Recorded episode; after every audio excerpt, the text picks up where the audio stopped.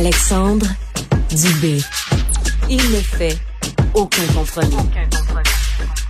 Cube Radio. Cube Radio. Cube Radio. On n'est pas pire au Québec pour chialer contre notre système de santé. Parfois, euh, avec raison, euh, d'ailleurs. Mais euh, vous savez, quand on parle d'accessibilité à nos médecins au Québec, encore faut-il se pointer à notre rendez-vous quand on en a un.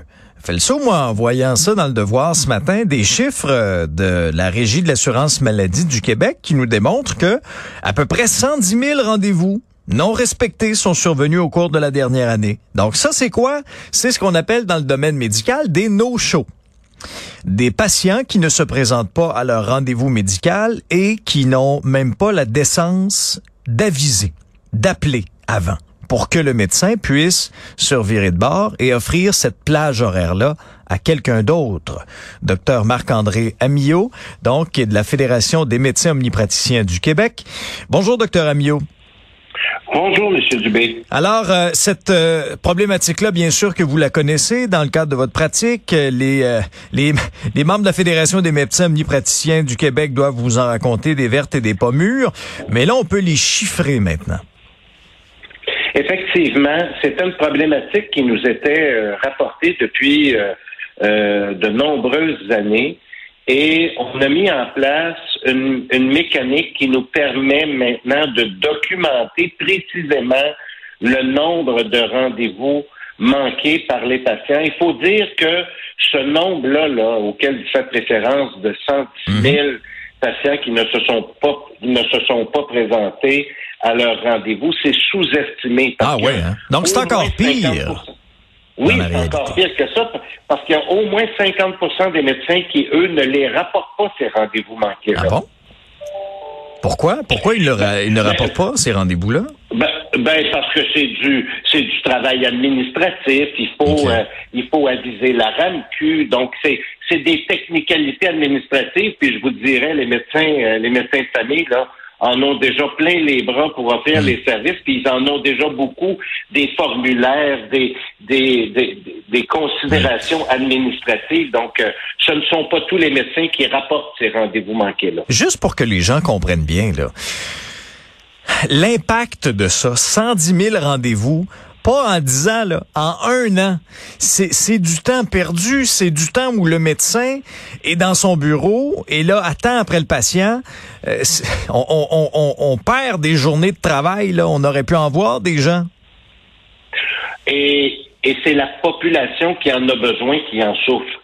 Ça, là, c'est au minimum 110 000, puis beaucoup plus que ça, patients qui auraient pu avoir des rendez-vous Ben, auprès d'un, d'un médecin de famille qui, qui n'ont pas eu ces rendez-vous-là. Donc, merci euh, de, de sensibiliser la population aujourd'hui à l'importance d'aviser quand vous ne pouvez pas vous présenter à votre rendez-vous. On va le donner à quelqu'un d'autre, ce rendez-vous-là, qui, lui, en a besoin. Mais il me semble que ça, docteur Amiot, c'est juste le gros bon sens. C'est juste le savoir-vivre, non?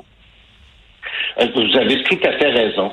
Mais euh, 110 000, là, c'est énorme au Québec. C'est 110 000 consultations supplémentaires minimalement qu'on aurait pu faire l'an dernier.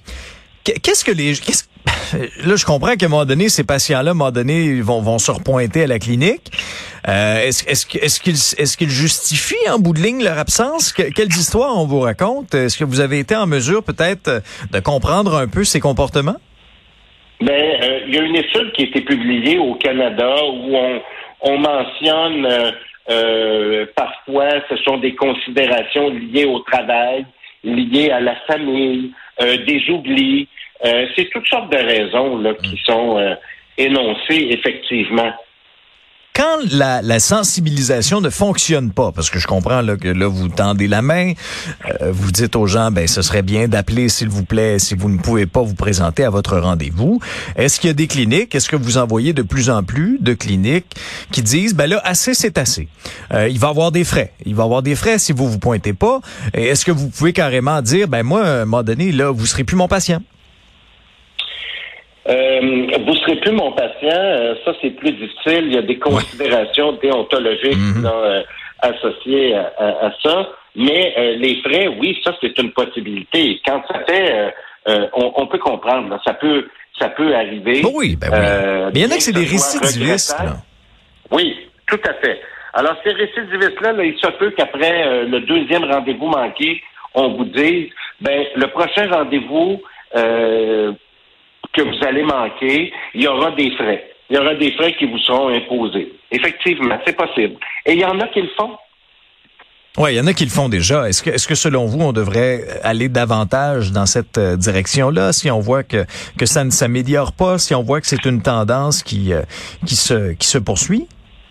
Ben, euh, c'est, pas la tendance, c'est pas la, la, voie privilégiée. Un, on, on, veut, on veut informer la population, les sensibiliser à l'importance d'aviser pour permettre à d'autres patients qui en ont besoin de pouvoir euh, utiliser ces rendez-vous-là.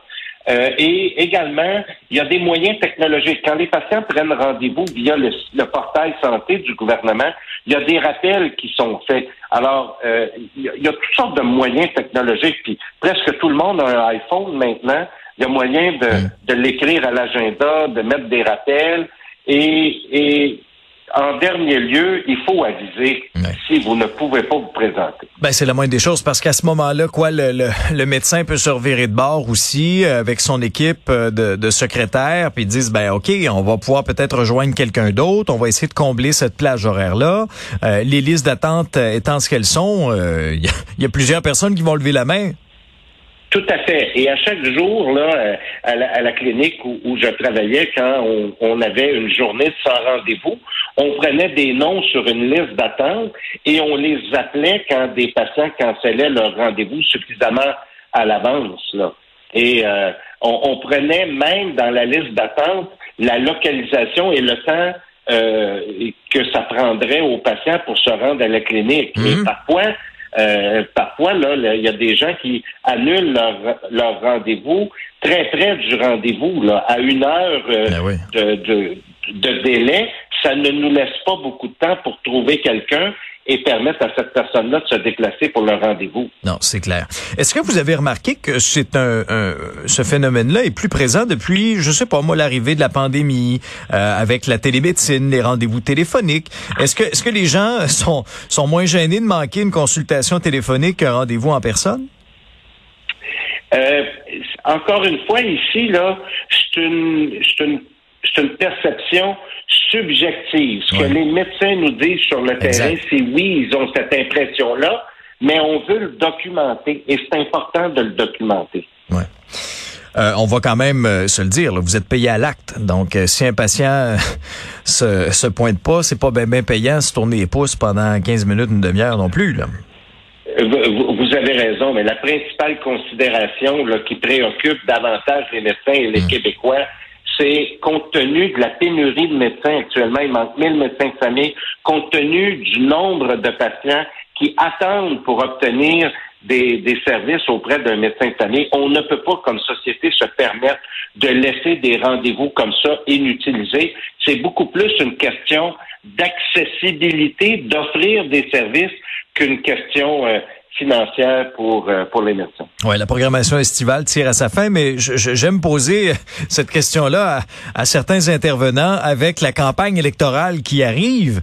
Euh, Est-ce que c'est bien sûr que vous aurez votre liste, docteur Amiot, j'imagine, là, de euh, d'enjeux à amener à l'avant-scène pendant cette euh, à peu près ces 30 jours de campagne qui nous mèneront au scrutin du 3 octobre. Tout à fait. Et nous, ce qu'on dit, c'est la première ligne. Quand je dis la première ligne, c'est l'accessibilité à des soins, la porte d'entrée du système. On doit euh, la consolider au Québec, on doit mieux la considérer, on doit s'assurer que euh, les Québécois ont accès, pas nécessairement à un médecin de famille, à des services. Et ça, c'est ce qu'on dit la semaine dernière, on mentionnait que les médecins de famille avaient inscrit collectivement, donc des groupes de médecins mhm. avaient inscrit des groupes de patients. On a, on a dépassé l'objectif de 250 000. On est près de 300 000 Québécois qui ont été inscrits collectivement. Mais ça, là, ça ne, ça n'aurait pas pu se faire sans la contribution d'autres professionnels qui doivent offrir aussi des services. Ça ne peut plus reposer uniquement sur les épaules du médecin de famille. Donc, des investissements en première ligne, c'est important, des investissements pour le maintien à domicile euh, des patients euh, plus âgés en perte d'autonomie. Ça aussi, là, ce sont des enjeux très importants pour les mois, les années à venir. Très bien. Merci beaucoup, docteur Amiot. On aura assurément l'occasion de s'en parler pendant la campagne. Ça me fait plaisir. Bonne journée. Au revoir. À très bientôt.